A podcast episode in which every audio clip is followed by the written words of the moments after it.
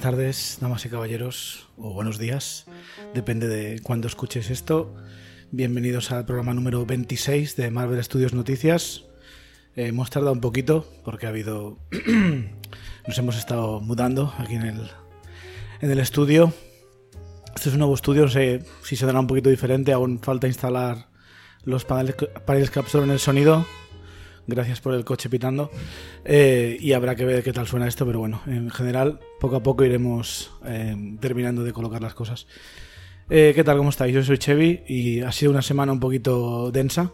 Sabíamos que íbamos a tener el D23 este fin de semana y que habría noticias interesantes, así que queríamos esperar a que terminara la semana para, para grabar y hablar de ello, pero sí, sé que ha habido otra noticia que ha, se ha comido un poco la atención mediática con todo el tema de Spider-Man y también va- vamos a hablar de ello hoy. Así que, Harold, buenas tardes. Buenas tardes, Chevy, ¿qué tal? Bueno, pues eh, cansado de mover trastos de aquí para allá, pero también con un poquito de ganas de hablar de, de Marvel, que hace tiempo que no hablamos desde el episodio de los Cuatro Fantásticos, que lo tenéis en el canal por si queréis ver lo que, bueno, lo que hablamos, comentamos sobre el tema. Eh, así que estoy un poco, por una parte estoy un poco triste por lo que está pasando, Mm, pero por otra parte tampoco estoy tan tan mosqueado como al igual hubiese estado hace unos años, ¿vale? Porque hemos tenido a Spider-Man en, ¿qué- ¿qué ha sido? En cinco películas en estos últimos tres años. Eh, estoy bastante contento con el Spider-Man que nos han dado. Le hemos visto hacer de todo, le hemos visto luchar contra los Vengadores. Así que si esto es todo lo que tenemos, al menos durante unos años, de, de Spider-Man dentro del MCU, pues al menos lo hemos pasado bien, pasado bien y durante esto, este acuerdo de tres años que ha habido entre Sony y Disney, pues lo hemos aprovechado bastante bien. Eh, pero desde luego eh, la intención y lo que yo- a mí me gustaría es que continuara. No sé qué. Bueno, ¿Cómo estás tú, yo voy a ser un poco positivo al respecto. Si las cosas se quedan tal y como están, a mí me, me sabrá muy mal, porque ya he dicho en varias ocasiones que estoy enamorado de Tom Holland como, como Spider-Man. Sin embargo, en la época y sociedad en que vivimos, yo tengo esperanza de que los niños ratas nos salven de esto, que hagan arder Internet. Y te ríes, pero lo digo muy en serio. Y, espero que en algún momento se, llegue a un acuerdo porque si, si bien es verdad lo que dices tú, ya lo hemos tenido en cinco películas, ha hecho un poco de todo, desde estar por su cuenta a combatir junto con los Vengadores en, en el evento cinematográfico de la década, probablemente. Pero también se estaba apuntando maneras a que él iba a ser uno de los pilares de siguientes fases, yo creo, o al menos que iba a incrementar su importancia. Y, y que ahora lo tirasen de él y, se lo llevasen, mm, creo que supondría un problema. Del que Disney saldría, que para eso es omnipotente sobre la Tierra. Pero, pero para mí sí que sería un problema. De todas maneras, yo creo que en algún momento se llegará a un acuerdo.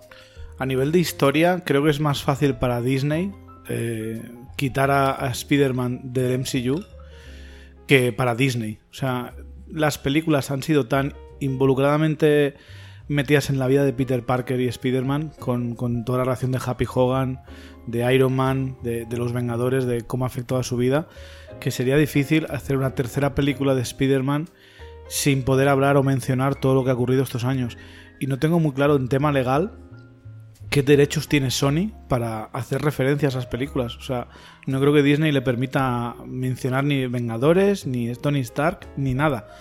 O sea, es un poco. El más complicado lo tiene Sony, porque sí, puede hacer una película y con que salga Tom Holland en el tráiler. eh, va a hacer que la gente vaya a verla, porque la gente normalmente no está al tanto de quién tiene los derechos de quién y si, si este está metido en el mismo universo que Iron Man o no. Pero eso te, te funcionará una vez. Y claro, la gente, si la gente sale decepcionada de que la conexión ha desaparecido, y peor, la conexión ha desaparecido y la película no está al nivel, porque esa es la preocupación, son las dos preocupaciones. Una, que no haya conexión más, y segundo, a ver si la película va a estar al nivel, porque salvo Spider-Man 1 y 2, todas las demás de, de Sony eh, han sido bastante... Regulín, Sí. regulán. O sea, Spider-Man 3, lo peor. Eh, Amazing Spider-Man, no tan amazing. Eh, Amazing Spider-Man 2, bu- Basura. buena basura. Y Venom, aunque a mí me parece divertida, lo que es la crítica y la opinión general es que es una mala película, aunque es entretenida y, y funcionó en taquilla. Pero a nivel de calidad, en tema de superhéroes, Sony lleva años preocupándonos. Y hay una excepción, por supuesto, que es Spider-Man Into the Spider-Verse, eh, la de un nuevo universo, que es la de animación. Entonces, a ver, si cogen a Loran Miller y los meten a dirigir la nueva, pues entonces diré, hostia, cuidado. Sí, pero esos ahora mismo tienen las manos ocupadísimas desarrollando el millón y medio de series de, del Spider-Verse que, les han encargado. Sí, esa es otra. Así que, a ver, eh, vamos a ir para. Al igual hay gente que no se ha enterado de esto, vamos a ir paso por paso. Esto fue, creo que fue el martes. Eh, Deadline, uno de los, eh, uno de los sites americanos de, de la prensa de Hollywood más fiables, reportó ¿no? que tenían fuentes que comunicaban que había, un, había habido una escisión entre los acuerdos entre Sony eh, Sony, la división de cine de Sony, para ser exactos, y eh, Disney, que es pues propietario de Marvel Studios y que pues, es el que negocia los derechos de, de Spider-Man y de, producción de películas. Había hecho una decisión y es porque eh, hasta ahora se ve que Disney tenía un 5% de, de, de la taquilla que hacía Spider-Man al menos del principio, creo que las dos primeras semanas de lanzamiento, el 5% se lo llevaba Disney y el resto Sony. Eh, y se ve que querían más. Querían incluso, los reportes iniciales decían que querían el 50% y también querían, eh, no solo el 50% del beneficio, también querían participar en lo que es la producción de la película e invertir el 50%. Así, si la cosa salía mal, pues eh, se dividían las pérdidas también en dos. Eh, y Sony pues no, no, le pareció bien. Al principio en el reporte ese de Deadline se vio que, que, Sony solo con ver la oferta ya salió de la. se fue de la mesa y dijo hasta luego. Luego llegaron reportes contradictorios de, Hollywood Reporter y de Variety, que son otros sites también importantes y bastante fiables, con otras cosas. El tema es que eh, al cabo de unas horas fue la propia Sony, Sony que, que mandó un par de comunicados oficiales a, al Hollywood Reporter entonces, si tiene que aclarar cosas Sony después de ese, informe, está claro, y es lo que la gente que entiende un poco de, Hollywood tal dice, es que el leak, la filtración, fue por parte de Disney. O sea, Disney voluntariamente eh, dijo, venga, soltadle esto a Deadline, que hay que mover un poco las masas. Porque tiene toda la pinta de que Disney es eh, la que quiere usar a lo que tú dices, a los niños rata, al pueblo llano, entre comillas, a, la audiencia para que participe en, esto, ¿no? Empiecen a el tipo hashtag Save Spider-Man, eh, boicota Sony, todas estas tonterías, eh, para intentar forzar un acuerdo. Eh, luego supimos al día siguiente de que sí ha habido un poco más de, de, negociación, incluso un reporte que Sony ofreció el 25% en vez del 50%, pero que Disney dijo el 30%. ¿Vale? Entonces, los reportes que hay ahora se han quedado un poco calladitos porque estamos en fin de semana y en fin de semana Hollywood no trabaja, salvo el D23 es una excepción, pero están hablando del D23. Eh, que por cierto había un póster gigante de Spider-Man en, la entrada, un poco embarazoso eso. Eh, eh, lo que tiene pinta para mí es que están negociando y aún van a estar meses negociando. De momento es un Spider-Man está fuera, pero esto puede ser como lo que pasó con James Gunn el año pasado, que estuvo fuera durante muchos meses y de repente, ¡pam!, se arreglaron las cosas. Eh, las filtraciones se han hecho para forzar negociaciones. Es una estrategia muy típica de Hollywood, de cuando un actor o un estudio está negociando con algo y no sale bien, pero saben que si lo sacan a la prensa puede forzar el acuerdo. Entonces tiene pinta de que eh, Disney lo ha hecho, o al igual Sony, también no estoy 100% seguro, pero uno de los dos, o al igual los dos en general, han, ido a público para forzar el acuerdo. Sí, si ha sido Disney el que lo, ha filtrado, me parece una maniobra un poco arriesgada, porque sí que es verdad que en un principio, pues evidentemente todos los palos le han ido a Sony, pero en cuanto lees lo que estaba exigiendo Disney por su parte, pues entiendes que igual Sony pues no, no estuviese dispuesto a aceptarlo de buenas a primeras. Y eso unido a, a ese halo un poco que lleva teniendo Disney desde que compró Fox de monstruo eh, monopolizador, eh, yo creo que les podría haber salido la... O sea, yo por ejemplo ahora no es que esté con Sony, pero es que entiendo a Sony bastante, bastante bien y no entiendo por qué realmente Disney necesita el 50% de la taquilla. No es como que le haga falta el dinero. Y también lo que sí que ha quedado claro es que Disney ha hecho una maniobra perfecta, porque empezó en plan, ¿qué pasa? ¿No se arranca Spider-Man bien? Os voy a ayudar un poquito por aquí, ¿sabes? Os voy a poner a Kevin Feige que supervise, pero claro, de repente hacemos que Spider-Man sea parte intrínseca del MCU. No sé qué, tal cual. Y ahora de repente cuando tenemos que renegociar te pego todo el palo. Que es lo que decías tú. Ahora de repente es bastante más difícil para, para Sony, yo creo, tirar del personaje cuando todo su universo eh, está, o sea, cuando él está rodeado de MCU por todas partes. Me parece que ahí Disney sí que ha demostrado que está dirigida por auténticos monstruos de la, de la economía y de las maniobras de, este estilo, ¿no? Bueno, vamos a ver. Eh, no, hay, no hay villanos aquí. Ni Disney ni Sony para mí son malos en esta negociación. Hay que tener en cuenta que son empresas, se deben a sus accionistas y su máximo interés es el beneficio. Eh, bastante sorpresa es lo que ha pasado estos años con Disney llegando a este acuerdo con Sony, porque hay que tener en cuenta que eh, sí, Sony pagaba la producción de la película y, el marketing y la distribución, pero la película la, hacía Marvel Studios, o sea, el estudio de, un estudio de Disney le hacía por encargo la película a, Sony. A, cambio de, del 5% y de, beneficio en merchandising también. Sí, bueno, merchandising piensa que lo iban a tener sí o sí. Llevan años que el acuerdo que tenían Sony y Disney era mucho mejor que el que tenía con Fox.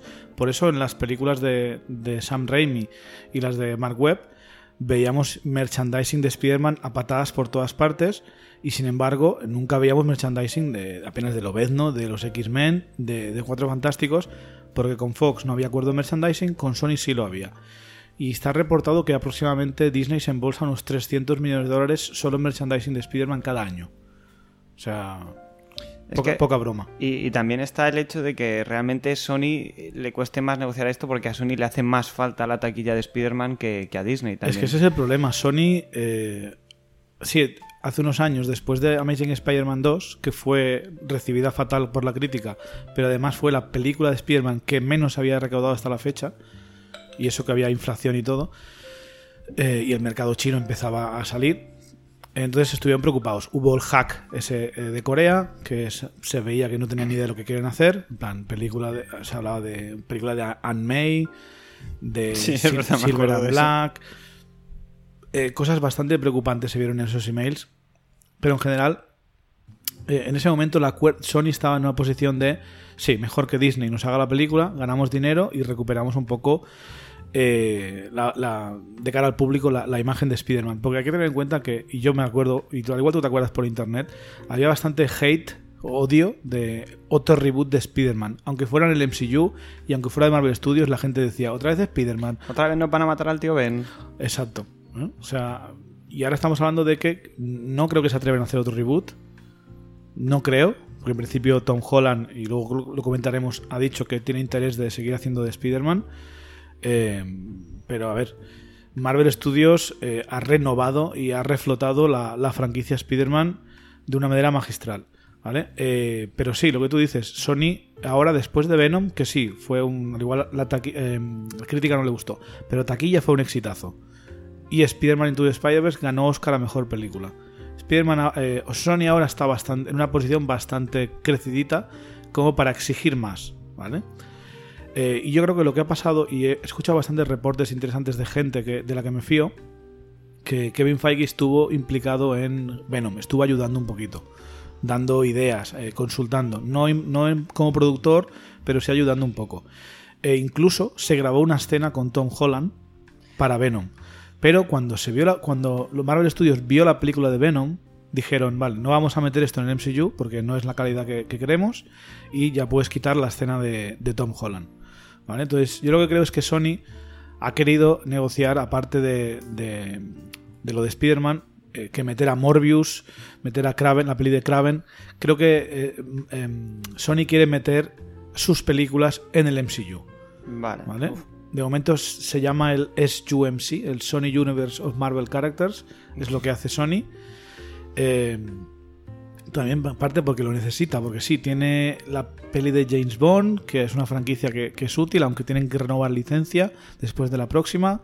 La última película de Cazafantasmas fue bastante fracasete y la nueva veremos qué tal. La última de Men in Black se la ha pegado en taquilla. La nueva de Jumanji habrá que ver qué tal, pero si tiene una franquicia que funciona, que funciona Sony es Spider-Man. En mayor o menor medida siempre le ha generado beneficio. Entonces yo entiendo a Sony que no pueden permitirse el lujo de de darle la mitad a, a- a Es So- que a es- Disney. Es que del, cin- del 5% a la mitad hay un salto, aunque se, se ofrezcan a ayudarte a financiarla, ¿no? Es que hay un salto ahí interesante. Pero es que no. Para, pero también entiendo a Disney porque piensa que Disney está dedicando eh, recursos para producir esa película que apenas ve dinero, está, le está dejando. eh, porque hacen tres al año, Marvel Studios. Pues una de esas tres ya no es de Disney, es de, es de Sony. Le está dejando un par de semanitas de box office libre, sin poner ninguna peli ellos de animación, ni de Pixar, ni de, ni de live action, ni de Marvel Studios, para que tenga Sony un par de semanas y hacer taquilla. O sea, Disney, con cada peli que pone de Spider-Man, está perdiendo dinero. Y eso lo ha permitido durante unos años, imagino que por, por Kevin Feige y por Marvel Studios, de la idea de vamos a meter a Spider-Man en el MCU, que todo el mundo lo quiere. Pero ahora ya lo tenemos, ahora Disney ya lo quiere y ahora que está toda la licencia renovada y que todo el mundo quiere a Spider-Man, Disney se ve con como con capacidad de pedir a Sony más dinero. A ver, entonces están las dos empresas en su derecho, ninguna de las dos es mala. Aquí los que perdemos somos los fans, somos nosotros. Espero que lleguen a un acuerdo. Lo bueno es que la peli de Spider-Man está situada a final de 2024, en el- lo que es el timeline del MCU. O sea, podemos estar unos años sin una peli de Spider-Man si tienen que, que negociar. Si, si como consecuencia tienen que, yo qué sé, meter a otras pelis que haga Sony en el MCU supervisadas, pues mira, que lo hagan. Tampoco será el fin del mundo si... Sinceramente, si Venom hubiese sido del MCU y hubiese ido- tenido un par de conexiones, tampoco me pa- me parecería el fin del mundo, a mí personalmente. No, a mí Sería- tampoco, que yo también soy del barco de los que le- les gustó la película, así que... Pero es en plan, mientras no me, me moleste el, el timeline del, del resto del MCU o moleste a otros personajes, ¿vale? O sea, si la peli es malilla, yo que sé, como Thor el Mundo Oscuro o El Increíble Hulk, que son flojillas, esas pelis a mí me da igual que sean del, del Sí, Marvel no, en, Studios. en el peor de los casos son olvidables y ya está. Exacto. Eh, mira, lo de Thor, por ejemplo, eh, es eso. Thor, el mundo oscuro, luego se ríen de ella en Endgame y es súper gracioso. Pues Sí. ya está. Eh, si hay que hacer esto para que Sony acepte el acuerdo, que lo hagan. Que hagan lo que quieran. Es cosa de, de Disney y Sony llegar a un acuerdo, pero que lo hagan y que por favor que Spider-Man siga en el MCU. ¿Vale? Eh, Eso es lo que, lo que queremos todos, el propio Tom Holland. O sea, es que. mm, es que yo yo estoy seguro que van a llegar a un acuerdo. Estoy seguro. O sea, no es una cosa ni que me preocupe en exceso. Lo que sí que es. Y, y, a ver, y es lo que decía. eh, yo entiendo perfectamente la renegociación porque la situación no es la misma que cuando empezó Tom Holland como, como Spider-Man. Pero vamos a llegar a un punto medio en el que salgamos ganando todos, ¿no? Sí, es que yo creo que es eso. Y a ver, Sony dijo eh, yo creo algo es una, una mentirijilla, un- en plan para quedar bien delante de la- del público, que es que el problema era que Kevin Feige estaba demasiado involucrado en muchos proyectos como para dedicarle tiempo a, a Spider-Man. Pero a ver, Kevin Feige no está en cada película. Kevin Feige está por encima de todo supervisando las cosas. Eh, ya hablamos de esto cuando hicimos el programa de cómo se hace una película de Marvel Studios. A cada proyecto se asigna uno o dos productores y están durante todo la preproducción, el rodaje y la postproducción. Kevin Feige nunca es uno de ellos. Kevin Feige lo que hace es coge un avión, va en el set, se queda un par de días, mira cómo está todo, mira el guion, da notas, da consejos y se va a otro proyecto. Y además, Kevin Feige es el que luchó más por traer a Spider-Man en MCU. Te aseguro que no, eh, no es el problema de Kevin Feige inmiscuirse eh, en decir, no, es que estoy muy ocupado para hacer esto ahora. Te aseguro, os aseguro, vamos, yo estoy, apostaría pasta a esto, que no es el problema de Kevin Feige. El problema es económico, está por encima de Marvel Studios esto, porque es ellos lo que hacen es producir películas, no decir estas cosas de claro. derechos y de quién se lleva más pasta y quién no. Así que es algo entre Disney y Sony. Eh, Sony, que también es Sony- la división de cine de Sony, que pertenece a Sony a principal, que llegaron al acuerdo hace un par de años para hacer el juego de Spider-Man de PlayStation 4, que ha sido un éxito. Así que a ver si llegan a algún tipo de acuerdo. Si no la división de cine, la división más grande, la parte más, lo que es la Parent Company, eh, que lleguen a algún tipo de acuerdo. Yo que sé, tienen que, tienen que compartir videojuegos o otros derechos o dejar un poquito de merchandising, que hagan lo que sea necesario, pero que piensen en el bien de, de todos los fans. Si no, por ahí yo ya he visto el primer póster de la película de Night Monkey. que no será, no, no será un trademark, ¿no? Realmente. ¿O, o crees que le habrán puesto copyright a Night Monkey? Eh, pero por el de derechos. De, sí, sí, sí. Por- oye, no tenemos a Spider-Man, pues a partir de ahora hacemos exactamente las mismas películas, pero ponemos al Night Monkey y ya está. No, la verdad es que no. No creo que haga falta. Además, lo bueno de Spider-Man lejos de casa es que termina com- como con un Spider-Man más independiente y listo para volar solo. Entonces es un poco como irónico que justamente sea ahora cuando se Sí. va del MCU. Es como Sí, demasiado bestia. Aparte, ahora que teníamos a J.K. Simmons como de vuelta sí, joder, como- es que a mí me fastidiaría mucho Jameson. que, que- que se acabase esto aquí porque, bueno, no es ningún secreto que yo estoy enamorado de Far From Home y que me encanta todo lo que plantea. Quiero ver rematado eso porque además eh, ha habido un anuncio en el D23 que ya llegaremos que, que podría haber ahí un crossover bastante interesante. Sí. Vamos a decir un par de, un par de, de hechos que he estado recopilando. Eh, hay que tener en cuenta que la película de Sony, de, bueno, de Spider-Man lejos de casa, es la más taquillera de la historia de, de Sony. Sí, porque Superó a Skyfall. por- Porque además, si, si no voy mal, corrígeme si me lo estoy inventando, pero para empezar, si querían negociar un nuevo contrato, esta tenía que superar el billón de dólares y lo ha conseguido. O sea, quiero No, decir. eso fue un rumor, no, ¿Sí? no hubo demasiada veracidad. Vale, ¿eh? vale, vale, Estuve leyendo y no, no venía de una fuente fiable. Pues me callo. Eh, tenemos el éxito de Venom también, que ha sido muy importante, es un factor importante. Se ha anunciado Andy Serkis como director de la segunda de Venom. Eh, veremos si vuelve Tom Hardy, aún no lo han anunciado eso, me imagino que sí. Ya se está terminando de, roba- de rodar Morbius en, en Reino Unido con Jared Leto. Eh, es- Laura Miller, que son los que hicieron Spider-Man the Spider-Verse, hicieron la Lego película, la primera. Eh, les echaron de, de la peli de Han Solo y al igual si lo hubiesen dejado hubiese sido una peli más interesante, no lo sabemos. era difícil que fuese peor de lo que salió.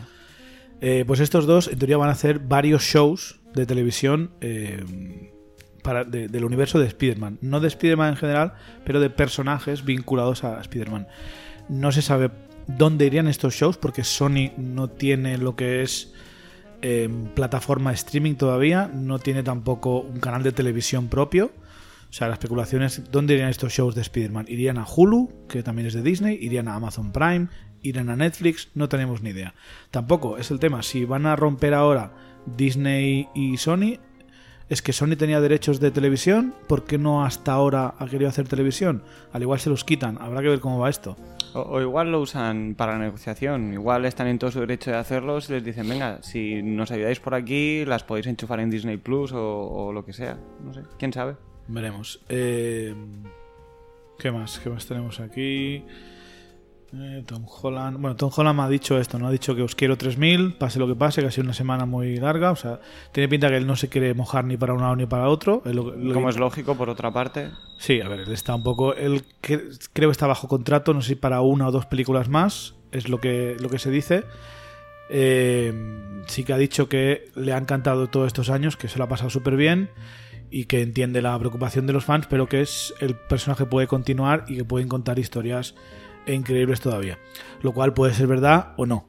¿Vale? Pero en general, es que ahora si quieres meter a Misterio o al buitre, por ejemplo, ¿cómo lo haces sin tener en cuenta que, que- que vienen de tecnología Stark, por ejemplo? ¿Tienen- ¿Tienes que callártelo todo esto? No sé. Tiramos de universo paralelo. En el principio de tu peli lo empujas por un portal y tiene que hacerse a, a un nuevo universo. No sé, es, es lo más fácil que se me ocurre, porque si no es verdad, ¿cómo dejas de nombrar todos esos eventos? Tenemos a John Watts, el director de las dos primeras películas de Spider-Man, que en principio no está obligado por contrato a hacer la tercera. Se, se- los sites dicen, eh, bastante fiables, que se le está como eh, coqueteando con él. Varios estudios de Hollywood le quieren contratar para hacer proyectos, eh, incluyendo Marvel Studios. Entonces veremos a ver si repite en la tercera o al igual que con la otra. Porque al igual John Watts tenía una idea para la tercera vinculada al universo Marvel y ahora no puede, no lo sé. Eh, Que para empezar, habría que hacer un programa entero sobre el problema que tiene Sony con las terceras partes de Spider-Man en general. Porque tenemos Spider-Man 3, exacto. sí. Una tercera de Amazing Spider-Man que no se llegó a producir y ahora este, este movidón. Exacto. Bueno, en general, para todos vosotros, damas y caballeros, eh, no hay que culpar ni a Sony, ni a Disney, ni a Marvel. Esto es una situación de- económica. Los- las dos empresas quieren hacer dinero, las dos se ven con exigencias de que y con, y con derecho a pedirlas. Y no es una decisión fácil. Se ve que llevan meses negociando. eh, y que, que- y seguramente estén otros, ma- otros meses más eh, preparándose. Entonces hay que tener un poquito de paciencia. Eh, a ver qué pasa en los próximos meses, a ver qué tal, cómo está Sony de, de contenta con Morbius cuando empiecen a montarla, porque según cómo de, cómo de, ¿cómo se llama? De confianza, confianza tengan en la película, al igual tiran para adelante o al igual dicen, uff, mejor que, mejor que sigamos con el partnership. O, o incluso esperando al, al estreno, que ahí hay una posibilidad para que los niños rata, por ejemplo, monten un primer boicot de no ir a ver la película y cosas por Nah, el pero esto, eso no va a pasar. Un buen change.org, un... Nah, pero esto no, esto no es Sonic. Bueno, te recuerdo que por temas mucho más serios, ¿no? Pero hay una película que hay un Spacey que recaudó 56 dólares en todo Estados Unidos, ¿eh? Sí, pero no, no tenías, no tenías Spider-Man en el, Ya, no tenía Marvel verdad, en el logo. Piensa que ponen Morbius, ponen el logo de Marvel bien grande. Eso sale no- Jared Leto. Exacto, entonces no sé yo. A ver. No, no es la solución. La solución es que lleguen a un acuerdo por el beneficio de todos. Disney que ceda un poco, porque creo que pide demasiado, pero un 50 es demasiado, un 30 me parece más razonable, pero si tiene que ser un 20, pues que se haga un 20, yo que sé. Sí, no es, no es como que les haga falta el dinero realmente. Yo entiendo que quieras sacar el máximo rédito posible, pero Pero tampoco, tampoco son una, una ONG. No, desde luego. A ver, si, yo como empresa lo entiendo, ¿no? Es como público que, que, que me pongo más de parte como espectador y digo, pero hombre, llegate a un acuerdo. Seguramente si yo llevase traje y estuviese en una de esas oficinas, no me das el 50, pues te pido el 55, pedazo de... Pero es que el mayor problema, aparte el del que veo de- del porcentaje, es que ese año, en vez de tener tres películas de Marvel Studios, tienes que tener solo dos, porque una es de Sony. Claro. Entonces- pierdes un tercio de las ganancias directas que podrías tener ese año. Es mucho dinero, por eso Disney se ve como con razón y obligada a pedir más. Pero Sony también es que es una licencia muy suculenta que tiene. Sí, y, Entonces, no, y no, tiene tantas no ahora es, mismo. No es fácil, no es tan fácil como decir Sony acepta cualquier condición y ya está. No, eh, Sony lleva años bastante con bastante problemas financieros y se lleva rumoreando por Hollywood desde hace mucho tiempo que, la- que Sony principal, eh, Parent Company, está planteando vender la división de cine. Sí, sí, una de las primeras respuestas que leí a estas noticias es que Disney la compre. Disney no, no puede comprarla porque después de comprar Fox no le Ah, Hay que el, recuperarse un poco. el gobierno no le dejaría. Entonces, eh, tendría que comprarla, pues yo que sé, Apple o Universal o algo así. Y mejor que no, porque con No. eso sí que es- será más difícil negociar. Desde luego. Entonces veremos, veremos qué pasa. Eh, vamos ahora, si no te importa, unas cuantas noticias que ocurrieron hace unas semanas y que no hemos comentado porque no me parecía suficiente hacer un programa sobre ellas y me parecía más relevante pues hacer los otros programas que, hicimos y los podéis escuchar en el canal. Cuatro noticias rapiditas antes de, ir a lo del D23. Eh, el 28 de agosto sale la venta en España Vengadores Endgame. Ya ha salido en muchos otros países, pero en España pues llega un poco más tarde. Hay un oyente que ganó, de hecho, la, la Steelbook y le va a llegar el día 28, si, si Amazon quiere. Así que felicidades. Y para los que no, pues eh, la tenéis ahí con, con todos los extras y todas las cositas buenas. Eh, en YouTube se ven unas cuantas. Por ejemplo, hay una, hay una escena eliminada de Tony Stark cuando muere. Pues todos se arrodillan ante él, como, como en honor. Y vemos a Gamora, que como acaba de conocerlo, pues no se arrodilla y coge y se va. Así que queda claro que está viva esa Gamora. ¿vale? Sí, Había gente. Bueno, es una escena eliminada, técnicamente no es canon, pero no creo que sea tan rebuscado pensar que no es así, ¿no?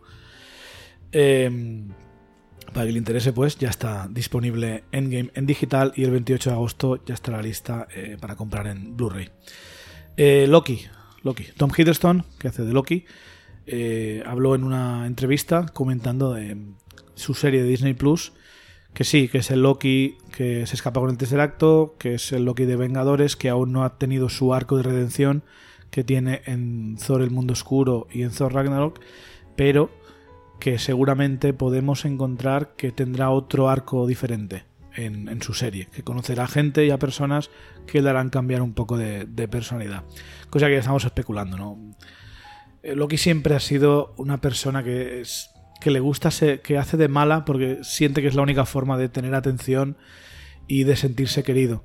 Entonces, al igual, eh, en, esa, en esa serie, pues se encuentra otra forma, ¿no? Eh, hay muchos personajes del universo de Thor que aún no hemos visto que pueden aprovechar y, y veremos qué tal. Tengo muchas ganas de ver a Tom Hiddleston otra vez hacer de Loki. Sí, bueno, yo, yo, yo creo que todos, yo creo que todos. Y bueno, ya te digo yo, que ojalá, ojalá hable con Hitler en algún capítulo. Hostia, es, puede estar muy divertido. ¿eh? es, es lo único que le pido ya a esta serie. Eh, también una noticia, Marvel Studios este año ya ha, superado los 5.000 millones de dólares recaudados entre Endgame, Capitana Marvel y Spider-Man lejos de casa. O sea, un buen, buen récord, se va superando. Creo que va a costar bastante, a menos que hagan cuatro películas en un año, volver a superar esto. Eh, pero en general, bastante, bastante bien. De hecho, en cómputo global, Disney, que aquí hay que quitar Spider-Man, pero hay que añadir las de Pixar y tal, Disney ya se ha superado a sí misma el récord que hizo en 2016. Y eso que aún le quedan un par de, de pepinos. Hombre, es que de las, las cinco películas más taquilleras del año son, son menos Spider-Man Far From Home, que al fin y al cabo se lleva un 5%, son de Disney. Así que ah, qué gran año para, para el ratón. Sí, pero en general es que hay, hay gente que dice, no, es que tienen monopolio tal, pero es que Disney no ha hecho tantas películas este año. Pero las que ha hecho, a la crítica y a la audiencia les han gustado y han hecho taquilla. No, claro, desde Disney luego. no tiene culpa de que Godzilla sea basura, de que eh, Men in Black International sea basura y otros hits que ha habido, Hobbs and Shaw no ha tenido tanto éxito, aunque ahora se estrena en China, va a recuperar un poquito, pero bueno, en general las otras, los otros blockbusters no han Sí, no han respondido a expectativas respondido. tampoco. Y, Entonces, no. Si, si dijeras, los demás blockbusters son buenos y nadie va a verlos, entonces diría, uff, qué raro que solo la gente solo va a ver Disney. Pero cuando los otros blockbusters no son muy allá, pero no sé, John Wick 3, por ejemplo, ha John hecho Wick, una sí, taquilla sí, terrible y no es de Disney. Aunque molaría tenerle en el MCU. Uf, Pones- le pones la calavera en el pecho y ya está, lo conviertes en Punisher. John Punisher. Exacto. Eh, eh, Disney Plus saldrá a la venta en, bueno, disponible en noviembre. Entre ellos en Holanda. O sea, ya tenemos un país europeo que lo va a recibir. No sabemos todavía cuándo va a estar disponible en el resto del mundo, ni en España. Pero el precio en euros será de, de 6,99 euros y creo que 60 y pico al año. O sea, bastante barato ah, comparado con Netflix o HBO tal. Así que bastante, bastante interesante. Habrá que ver cuándo sale Disney Plus en España y en el resto del mundo. Por suerte, el primer show, que es el Falcon and Winter Soldier, es el año que viene, así que aún tenemos unos meses. Eh, también hay que tener en cuenta que Marvel Televisión termina eh, el próximo año. Eh, Agents of Shield, Agentes de Shield temporada 7 será la última. Y también eh, son la- es la última de todas las de Netflix que hemos tenido estos años. Es la última que hemos tenido de, eh, de Runaways, de Capa y Puñal, Legión. eh, Legión. O sea, todas las series de Marvel están llegando a un fin y van a volver a empezar. Tenemos las de Disney Plus y luego también tendremos pues, las de Sony. Y en Hulu a ver la de, eh, que lo dijimos, la de Hellstorm y Ghost Rider. Eh, que además ha confirmado que el Ghost Rider va a ser el mismo de Agentes de S.H.I.E.L.D. Sea, continúa un poco la O sea, historia. pero por actor o el personaje. Ambos? Ah, ambos. Interesante. ambos. Entonces, al igual podemos ver cameos de, de gente de agentes de S.H.I.E.L.D., aunque ya no esté en teoría el show vigente, pues puede ser interesante. Aunque no forma parte del MCU, entonces no le daremos demasiada atención. Si no, estaríamos aquí todo el día grabando. Bueno, ni Eh, tan mal, ¿eh? Que en el nuevo estudio esto parece, vamos. de- bueno, espérate, aún no está terminado. Eh, Nuevos Mutantes, la película, la misma película que se sigue retrasando de, de- de X-Men. Eh, Nuevos Mutantes en principio está para febrero del año que viene. eh, pero se ve que Disney ya ha visto la versión que hay de la película y que no están muy contentos con ella. Es que a estas alturas. Aún no han hecho la fotografía adicional. Esto tiene pinta de que se va a retrasar más o que va a acabar en Hulu o al igual no ven la luz del día. Yo me veo un Cuatro Fantásticos de Roger Corman a este paso, que empezaron a vender los bootlegs en las Comic Cons y tira para adelante, porque parece la historia de nunca acabar. Veremos. Y por último, eh, se anunció un, un día antes de lo de que Sony se va del MCU que Spider-Man Lejos de Casa tendría un re-release, un relanzamiento con cuatro minutos adicionales eh, que ya, comentado, ya comentó el director de que van hace un par de meses, que es la, la lista de cosas que hacer de Peter antes de irse de viaje, que es lo que vimos en el primer tráiler, en el segundo tráiler creo, que lleva la armadura de Iron, Iron Spider y está deteniendo a esos ladrones del banco y diciéndole a la policía me voy de vacaciones, se le ve comprando un cepillo de dientes, un par de cosas que le dice Aunt May que haga antes de irse de viaje. Pues para el que quiera ver eso, lo podéis ir al cine eh, a verlo o podéis esperaros al Blu-ray, que es lo que voy a hacer yo, porque... No, yo, yo si hacen re-release aquí en, en Palma, yo iría a verlos. Es que yo estoy enamorado de esta película. No, a mí me ha flipado, lo he visto cinco veces, pero Cinco son suficientes, ¿no? Para, Spiderman, para esta Spider-Man sí. Vale. No sé. Me, me esperaría al Blu-ray 4K. Bueno, si te parece, vamos ya a meternos en el tema importante, que es eh, el D23, el evento eh, que, a ver, estoy contento por una parte porque han anunciado cosas chulas, por otra parte estoy contento porque no han anunciado demasiadas. Estaba preocupado de que, iban a anunciar dos años más de pelis y series, como hicieron en 2015 con lo de, no, en 2014 con lo de la fase 3. Así que por lo menos no me han dado tanto trabajo como pensaba Harold. Estoy- que ya bastante tenemos. Yo estoy sobre todo sorprendido. No hubiese dicho que iban a anunciar nada de lo que han anunciado y, y esperaba, esperaba menos del panel de televisión y más del panel de cine y me ha sorprendido por ahí. Pero tiene sentido porque lo más importante de Disney este año es el Claro, claro, el, lanzamiento el del- producto fuerte del a- Disney Plus. Claro, claro, claro. Eh, vamos a por lo gordo, si quieres, ya directamente, y luego comentamos lo- los sites. Eh, tres series nuevas de Disney Plus. Estas tres son nuevas IPs, que es lo interesante, porque recordemos las series de Disney Plus que tenemos previamente anunciadas, que son Falcon y and the Winter Soldier, WandaVision, Loki, eh, Ojo de Halcón, What eh, if? What If, que es la nueva, entre comillas, y me dejo una. No, no, no, son, son esas, no, no me he dejado ninguna. Eh, pero claro, todas estas, menos el What If, que en sí ya es como una especie de recopilatorio del MCU, alterando algunas cosillas, que se vio, por ejemplo, en la presentación a um, Peggy Carter como Capitán América. Eh, pero en general son personajes que ya hemos visto. Y sí, eh, Ojo de Halcón en teoría introducirá a Kate Bishop, que será la nueva Ojo de Halcón. Pero en general son caras que ya hemos visto en todas las anteriores películas del MCU. Sin embargo, en este D23 se han anunciado tres series nuevas de tres personajes que aún no hemos visto en el MCU. La primera que se anunció fue Miss Marvel, ¿vale? Que Miss Marvel, eh, sí, en los cómics primero era eh, Carol Danvers, que luego se convierte en Capitana Marvel hace unos años.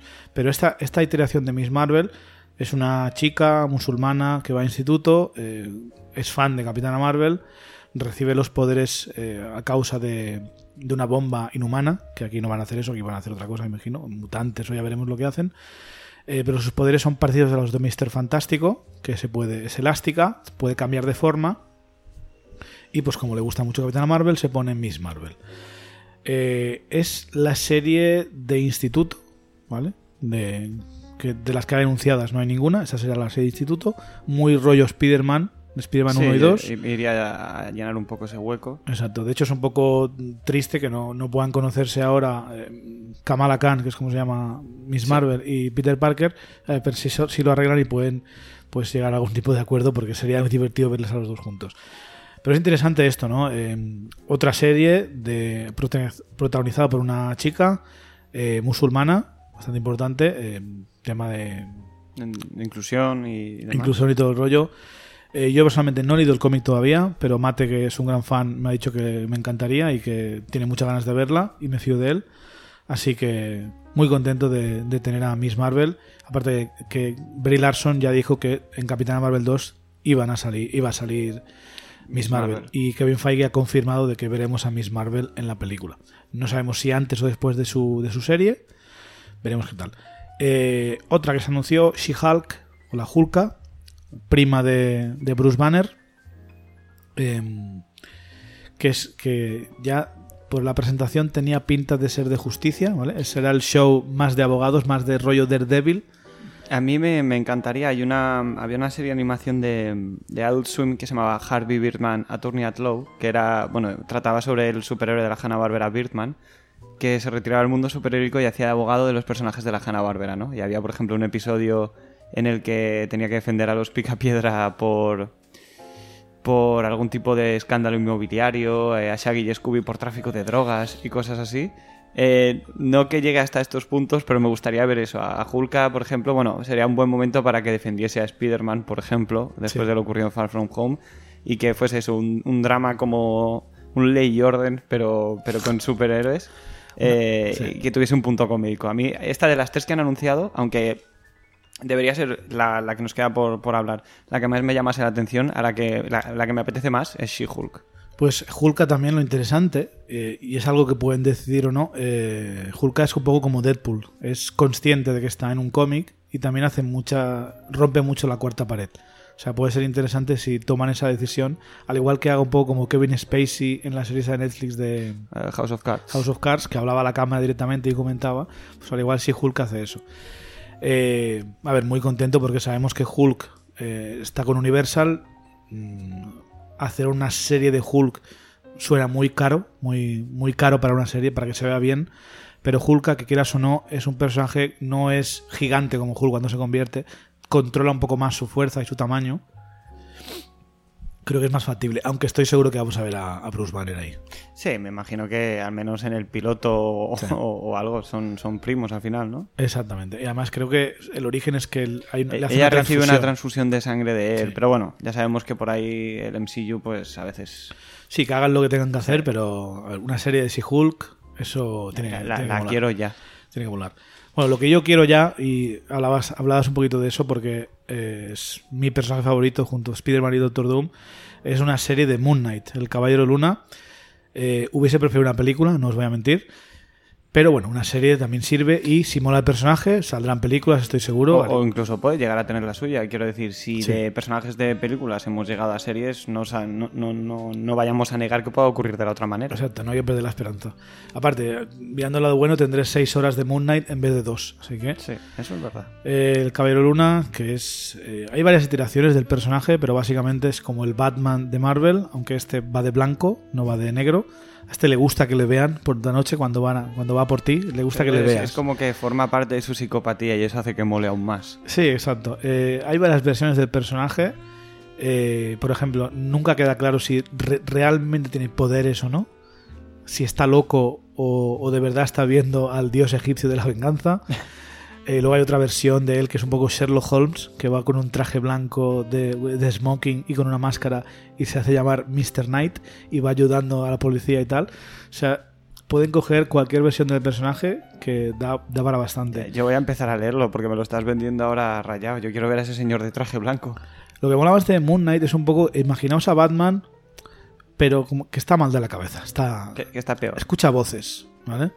O sea, está un poco como Deadpool de, de Zumbao. Y la forma que tiene de lidiar con sus problemas psicológicos, con su esquizofrenia, es ponerse el traje e ir a dar de hostias a los, a los delincuentes. Eh, de hecho, en los cómics, incluso cuando está la Civil War de los cómics, eh, al principio se firma, en plan, sí, sí, yo me, me- me pongo al, al servicio del gobierno y tal, pero es tan bestia apalizando a la gente que le tienen que, tienen que ir a por él. Joder, se, pues eh, se le va un se- poco de las manos. Que, que, que des palizas demasiado fuertes para el gobierno de los Estados Unidos es que las das demasiado fuertes, ¿eh? Es que rompe piernas y estas cosas. Sí, está. A mí Moon Knight me encanta, es un personaje muy divertido. Siempre me ha gustado Batman, pero cuando conocí a Moon Knight me parece como un Batman. mm, no sé, tiene más relación con, con sus amigos, con su novia. Tiene, es consciente de que está un poco loco, enfermo y no sé. También tiene varias personalidades, no solo es. eh, Es que a- eso es lo que había leído y eso, eso me no solo es un la- Bruce Wayne de día y Batman de noche, sino más bien tiene otra versión de él que es como hace de taxista para, para enterarse de lo que se cuchichea por la ciudad. Eh, y también tiene un poco de esto, de doble personalidad. Pero bueno. Debe ser un señor ocupadísimo. Sí, sí, sí. Y durante años estuvo con los Vengadores Costa Oeste. Es otro grupo de Vengadores donde estaba, por ejemplo, Ojo de Halcón también. Algo que también podemos llegar a ver. Bueno, pues tres series de Disney Plus: Miss Marvel, Hulk y Caballero Luna o Moon Knight. Eh, teorías fase 4 también se ha confirmado. O sea que mm, Kevin Feige nos mintió, pero bueno, esa mentira es bien, esas mentiras. Pero ojito, cuidado, porque realmente solo han presentado logos de todo esto. ¿No crees que es que igual ni siquiera lo iban a presentar, pero han arreglado algo así rápido para, para quitar el foco de atención sobre el tema de Spider-Man? Que igual no pensaban que fuese a salir justamente esta semana o, o algo. Puede ser. Porque es que no haya anunciado ni casting ni, ni, ni No, quién está detrás teoría- de la serie. Esto en teoría llegará para 2022. O sea, aún hay. Por eso me parece que está todo como muy... O sea, luego me debatirás diciendo, bueno, es que entonces no hubiesen presentado nada. Pero con todo lo que ya podrían haber enseñado, o podrían haber ahondado un poco más en las series que ya tenían presentadas y demás, que solo presenten logos, me parece un poco como de gabinete de crisis de chicos, tenemos que hacer algo para que la gente se calle de lo de Spider-Man. No creo, yo creo que es algo que tenían ahí preparado, en plan, cuando queráis lo anunciamos, porque también es que eh, un par de días antes se filtró ya a la prensa lo de Miss Marvel, el Hollywood Reporter, y hay que tener en cuenta que ahora que toda la prensa está encima de- del estudio este. Piensa que en la Comic Con lo- la única sorpresa realmente fue Blade. Blade. Todo lo demás ya se sabía. O sea, el, el internet, la prensa, está todo el mundo encima de Marvel.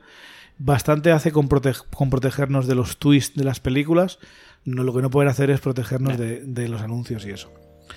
Eh, novedades del D23, aparte de esto, de lo que es Disney Plus. Sabemos que en WandaVision aparecerán Randall Park repitiendo su papel de agente del FBI de Ant-Man y la avispa, que es uno de los momentos más graciosos de la Sí, peli. sí, sí, sí, sí. El personaje este que está hablando con, con Ant-Man diciéndole, pero, pero, ¿Cómo- queda- cómo pero quedamos, para quedamos para cenar o no. Pero, Sí, sí, sí, sí. ¿pero tienes planes? Randall Park, que, que a los que no hayáis visto de Interview, también os la recomiendo desde aquí, lo hace muy guay de, de dictador coreano. Sí, es verdad. Eh, también volverá Kat Dennings repitiendo su papel de Darcy, que salía en que las dos primeras de Thor. me ha dejado mm, pocas, porque puedo entender un agente del FBI que esté ahí, pues, yo qué sé, por lo que sea, cuidando de Wanda, pero ¿qué hace ahí Kat Dennings, por favor? Eh, al- por lo que parece ser, la serie de WandaVision va a ser una sitcom. Sí, eso he leído que sea parte 50-50 peli de acción-aventura MCU, 50-50 sitcom. O sea, si vas a hacer una sitcom... Si vas a hacer una Kat sitcom, tiene experiencia con la Tiene de- experiencia, pero, pero por participar en ellas, no porque sean particularmente buenas en las que participa. No sé, a mí el personaje de Darcy estoy un poco 50-50 porque la primera me, me hizo mucha gracia, en la segunda me cansinaba bastante. Pero bueno, eh, interesante, ¿eh? más casting quiero, para quiero WandaVision. ver cómo justifican que esté ahí. A ver. Habrá que ver. Eh, luego tenemos eh, en Falcon y Soldado de Invierno se confirma, se había reportado ya, pero se reconfirma Sharon Carter, agente 13, interpretada por Emily Van Camp, famosa por la serie de Revenge, eh, y un personaje nuevo que es Wyatt Russell, que yo este chico lo he visto solo en el episodio ese de Black Mirror del videojuego mental, pero sí que ha salido más películas. Va a hacer del US Agent, el agente de los Estados Unidos, que es como cuando Capitán América se va, pues, va a la suya o en los cómics ya no está disponible. El gobierno de Estados Unidos eh, crea una especie de suero de super soldado más, más cutrecillo y se lo da a un pavo para que haga de, pues, del Capitán América de reemplazo. Eh, no sale muy bien porque el tío Sí, no, es no, es tan buen- no es tan buena gente como Steve y se le va un poco de las manos. Eh, se une a, a Barón Zemo, que en teoría va a ser uno de los villanos. Entonces, al igual es el que le corrompe, no tengo ni idea. Imagino, a ver, eh, la verdad es que me llama bastante la... O sea, yo, no- yo ni siquiera conocía el personaje de US Agent, me, lo he conocido ahora con la noticia esta, pero me parece bastante interesante. Yo creo que lo van a poner ahí, en plan, a todos los que nos rayáis porque Falcon ha tomado el suero de super soldado, aquí tenéis uno que ha tomado el suero de super soldado, y mira, ha salido rana, así que venga, Falcon, pa'lante. Exacto. Yo creo que estará ahí un poco para eso, a ver qué tal. Sí. Y si quieres nos metemos en películas, y es que una película, la próxima película de Marvel Studios, que es en mayo del año que viene, que es Black Widow, Viuda Negra, enseñaron otro tráiler en el que se veía más o menos lo de la Comic Con, más un par de cosas, como por ejemplo, eh, ya se veía a... al- ¿Cómo se llama? El, el de Stranger Things. Eh, David Harbour. David Harbour llevando el traje nuevo de, eh, de, de Guardián, el Guardián Rojo, que es como el Capitán América de, de Rusia. Que esto tiene pinta un poco de que, eh, como Natasha está a la fuga de la ley, el la ONU la- se, se une para dar caza a los forajidos, a los héroes forajidos, y al igual, pues Rusia entrega a su superhéroe. Sí, lo, lo- lo pone ahí de voluntario para la caza. Tiene toda la pinta, sí. ¿Has, Mm, has llegado a ver algo tú de esto? No, no, no, no lo he visto. Pero se ve que es bastante, que se lo está pasando muy bien el David Harbour. Eh, yo de David Harbour no he visto, o sea, pero he visto filtrados tres segundos del tráiler, la verdad. Y, y en esos tres segundos te queda bastante claro que van a ir por, por, bueno, por lo que decían, por Civil War y todo eso, porque son tres segundos de acción, pero que, te, que está bien rodada y rodada estilo más mano a mano, ¿no? Y me ha gustado bastante esos tres segundos que, que he visto filtrados. A ver, lo- todo el mundo dice que la escena de acción es increíble, que es muy a lo Winter Soldier, al Soldado de Invierno, que fue en 2014, así que ya es hora de volver a ver una película así de Sí, un más, poco más, más- comedida. más de acción real, más de gente de a pie, teoría, con menos rayitos, aunque me gustan los rayitos, pero bueno. Eh, se anuncia Black Panther 2, dirigida por Ryan Coogler, se confirma fecha mayo de 2022. Eh, Ryan Coogler dijo que este no es el título oficial, que no va a contarnos quién es el villano, no va a contarnos de qué va a ir la peli. ¿vale? Pero nos cuenta que va a haber Black Panther 2.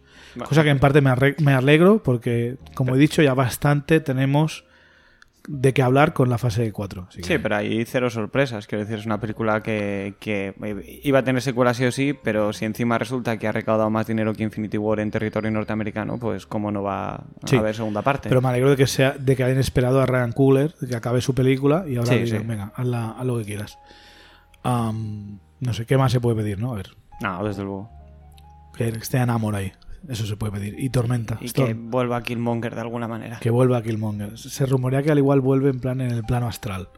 Ah, bueno, mira. Si sale en el plano astral sin camiseta, me da igual. me- ya compro la entrada. Muy bien. Y por último, eh, hablaron más de los Eternos. Se vio concept art, arte conceptual de los Eternos con todos los trajes. Todos bastante así de, mm, disfrazados. Habrá que ver cuando...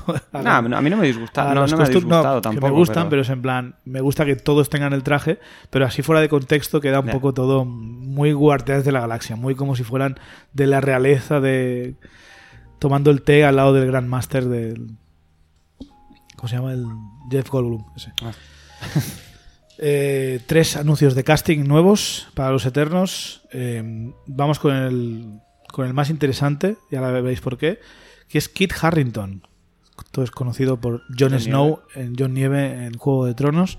¿Por qué digo es más interesante? No porque sea él, porque no soy demasiado fan yo de Kit Harrington, personalmente. Pero eh, va a ser de, de una iteración del Caballero Negro, de Black Knight, que no es uno de los Eternos, Así que es curioso que esté aquí. No sé si es que va a aparecer al igual en algún momento de la Edad Media sale este personaje o en los cómics es un vengador el Caballero Negro. O sea, tiene una espada mágica y lleva una armadura. Eh, hablaremos más del personaje otro día, que es el que entiende de esto es Mate, pero me parece curioso el Caballero Negro. Y yo estaba, estábamos haciendo una lista el otro día con Mate de personajes que queríamos ver o que creíamos que íbamos a ver en los próximos años. Y el Caballero Negro estaba entre ellas. Lo he tachado ya, no esperaba tan rápido. Pero es curioso. Es curioso porque, mm, no sé, eh, tenemos a Rob Stark y a John Nieve juntos en una película, en un proyecto, porque también tenemos a Richard Madden haciendo de Icarus, Icarus así que es curioso. Eh, Barry Keoghan, o Keoghan, no sé cómo se pronuncia, disculpa, eh, le pudimos ver en Sacrificio de un ciervo, sa- de un ciervo sagrado y le pudimos ver también en, en Dunkirk y en, en la serie esta del HBO de Chernobyl. Este chaval va a hacer de Druid, que es uno de los Deviants, de los Deviantes, uno de los malos de los Eternos. Tiene cara de Deviant un poco. Tiene cara de, de estar mosqueado, de Sí, mala sí. gente. ¿eh? Veremos qué tal, que, cómo, lo, cómo lo hacen. No, la verdad es que no me recuerdo muy bien en Dunkirk de qué hace este chaval. Y Sacrificio de un sueve- de un ciervo sagrado mm, no me gustó mucho, es una peli muy rara. Pero, pero ¿habías visto alguna más de Yorgos Lantimos? No, luego vi la de la favorita que me gustó mucho, pero esa, la de Sacrificio no, no es para mí. Es que esa va mucho más en la línea de Langosta que su trabajo anterior. Es que a mí me flipa, a mí me gustó mucho esa película. Pero bueno, Bueno, para, eso ya es para, que otro le interese, Sí. Barry o Kyohan, pues va a hacer de Druid, es el chaval. Eh, y una que repite, Gemma Chan, que la vimos eh, a principio de este año haciendo de Minerva en Capitana Marvel, eh, va a hacer de Cersei, que es uno de los personajes de los Eternos más importantes porque incluso llega a convertirse en Vengadora. Eh, Gemma Chan y se hizo súper famosa este año en Estados Unidos gracias a la película esta de Crazy Rich Asians, Vale. que triunfó una barbaridad en Estados Unidos. Es una comedia romántica protagonizada por actores asiamericanos, y eso es la, la gracia de la película. De hecho, hay gente que dice que gracias a esa película es por lo que Marvel eh, dio luz verde a Shang-Chi, la leyenda de los Diez Anillos. Pero bueno, Gemma se ve que en esa peli eh, lo hace muy bien. A mí en Capitana Marvel me gustó mucho, lo poco que hace. Eh, es un papel tan pequeñito y está pintada de azul, así que si va a ser de Cersei no tengo ningún problema. Además, Sí, pero llevamos sigue, sigue siendo un movimiento un poco extraño, yo creo. ¿no? pero llevamos tanto- tantos años ya de MCU y con tantos actores buenos que es inevitable eh, repetir papeles. Sí, y pero no es- es la primera, ni la segunda, ni la tercera vez que ha pasado en el MCU eso. ¿eh? ¿En el MCU o en las pelis de Marvel en general? En, las- en el MCU en general tenemos otros ejemplos, como por ejemplo eh, la madre de Peter Quill, ¿Sí? que, está, que tiene cáncer y muere, esa sale en la primera del Capitán América, pidiéndole un autógrafo a, a Steve Rogers. Ah, Vale, o sea, es es verdad, es verdad, no me acordaba de esa, pero es verdad. Por ejemplo. Y hay un par más que no tengo apuntados, pero que otro día comentaré si queréis. Pero en general, eh, este es el más relevante, porque se- acabamos de verla. Y vale, que- vale que no es un personaje súper importante, pero coño, tiene, tiene Sí, líneas no, de no, no es- diálogo, no es un extra. tiene tampoco. acción, es un personaje. A mí, a mí me gusta mucho Minerva, no hace mucho, pero es la segunda al mando. eh, muere al final de la película, así que esta no es, a no ser que esté camuflada, pero en principio, eh, si le cambian el color del pelo y ya no está pintada de azul, Ni si es, una buena, si es una buena actriz, no, yo no tengo ningún problema. ¿Vale? Otra cosa es que de repente ahora, yo qué sé, hacen al hombre púrpura eh, y meten a Robert Downey Jr. haciéndolo. Entonces sí que será un poco wow. Ya, Wow. ya, ya. Mm, Bueno, mira. Pero yo qué sé, si de repente quieren ahora coger a Bueno, Hugo, Hugo Webbing y darle otro papel, si le cambian un poco lo que es el peinado, le actualizan, pues no sé, tampoco será el fin del mundo. Porque Bueno, piensa que es allana- eso. eso allana el camino por si en algún momento queremos tener a cable en el MCU. Sí, exacto. Bueno, eso está hecho, creo, ¿eh? ¿Sí? ¿Qué, qué más da? Porque tienen la voz parecida a Thanos, hacen un par de chistes y ya está. Nah, eso es verdad, eso es verdad. Eh, y esto es todo lo que ha habido en el D23 y todo lo que ha habido pues eh, en, estos, en estas semanas. Eh, estaremos atentos a todo el tema de Spider-Man. A ver qué pasa. Hay- yo llevo dos opciones. O se resuelve ya en, la- en esta semana que viene, lo arreglan, o seguramente se va, va a estar enterradito durante unos meses hasta que veamos o que lo han arreglado o Dis- Sony anuncia la nueva película de Spider-Man sin Marvel. O sea, yo lo veo así. Así que la primera semana esta es muy importante para ver si lo arreglan rapidito. Eh, pero lo más probable es que estemos unos meses con esta pausa incómoda de qué va a pasar. Porque en, en esta tercera peli que les queda, a ellos, o sea, ahora en principio les queda por contrato una peli aún con, con Disney. No, no, no, ninguna, no. Ninguna, ¿no? No, no. Vale. Pues, pues entonces yo estoy contigo. O, o esta semana o, o veremos dentro de, de X meses cuando tengan que anunciar películas Sony. Veremos qué pasa. A ver. Pero vamos, venga, os insto, niños ratas, a que queméis internet, sois nuestra última esperanza. No, no, yo, yo no insisto a eso. Change- Change.org. Venga, chicos. Bueno, siempre que, que lo quieres hacer de forma civilizada y sin insultar a nadie, eso está permitido. Pero Eh, No saben hacerlo sin insultar, son no, niños no ratas. hateéis tanto. Em, entonces tenemos mucho trabajo por delante porque entre Black Widow y toda la fase 4 hay que hacer programas de, de los directores, de los guionistas, de los actores y de sobre todo del material, ¿no? De personajes de los cómics, de quién es, de cómo van a encajar en el MCU. Así que lo iremos viendo en las próximas semanas. Yo sigo esperando mi tráiler de, de Black Widow. Yo pensaba que lo soltarían para Comic Con, pensaba que lo soltarían para D23. Lo han hecho en, a puertas cerradas, a ver si antes de que acabe el evento lo cuelgan, pero yo creo que va siendo... hora Yo ya. apuesto que un tráiler de Black Widow saldrá a final de septiembre, principios de octubre. Sí, a ver si no sale esta semana con el D23, seguramente se vaya ya para allá. Pero yo creo que va siendo hora. Campañas de Disney suelen empezar unos seis meses antes de la película, más o menos. Entonces, si la peli es en, en mayo, Sí, pero también teniendo en cuenta que, vamos a estar... mucho tiempo sin una peli del Sí, MCU. igual empiezan un poco antes con el marketing. A ver. Puede ser, puede ser. Y también es posible que nos enseñen algo de, de Falcon and the Winter Soldier para vender Disney Plus en noviembre. Que a mí ya me lo han vendido. Sí, a ver, yo está, a ver, yo está, a ver, está claro. Sí.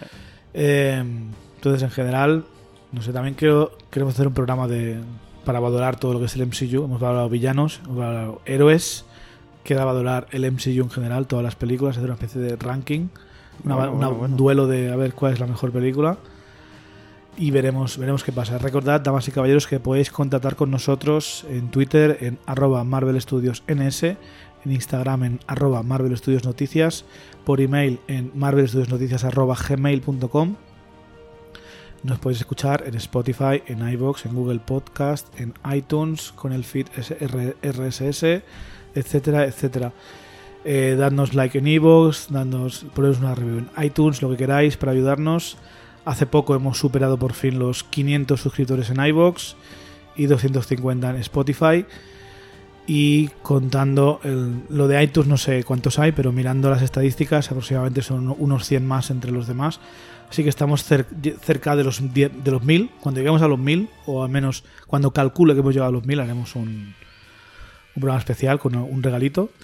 Pero de momento, damas y caballeros, esto es todo de Marvel Studios Noticias. Yo he sido Chevy. Harold, muchas gracias. A ti, como siempre.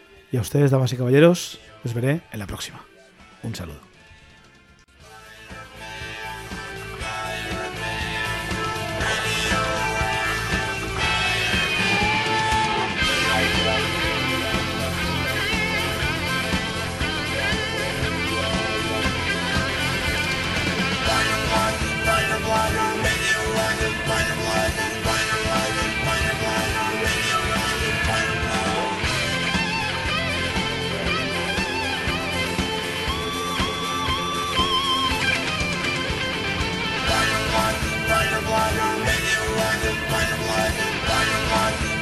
wanna make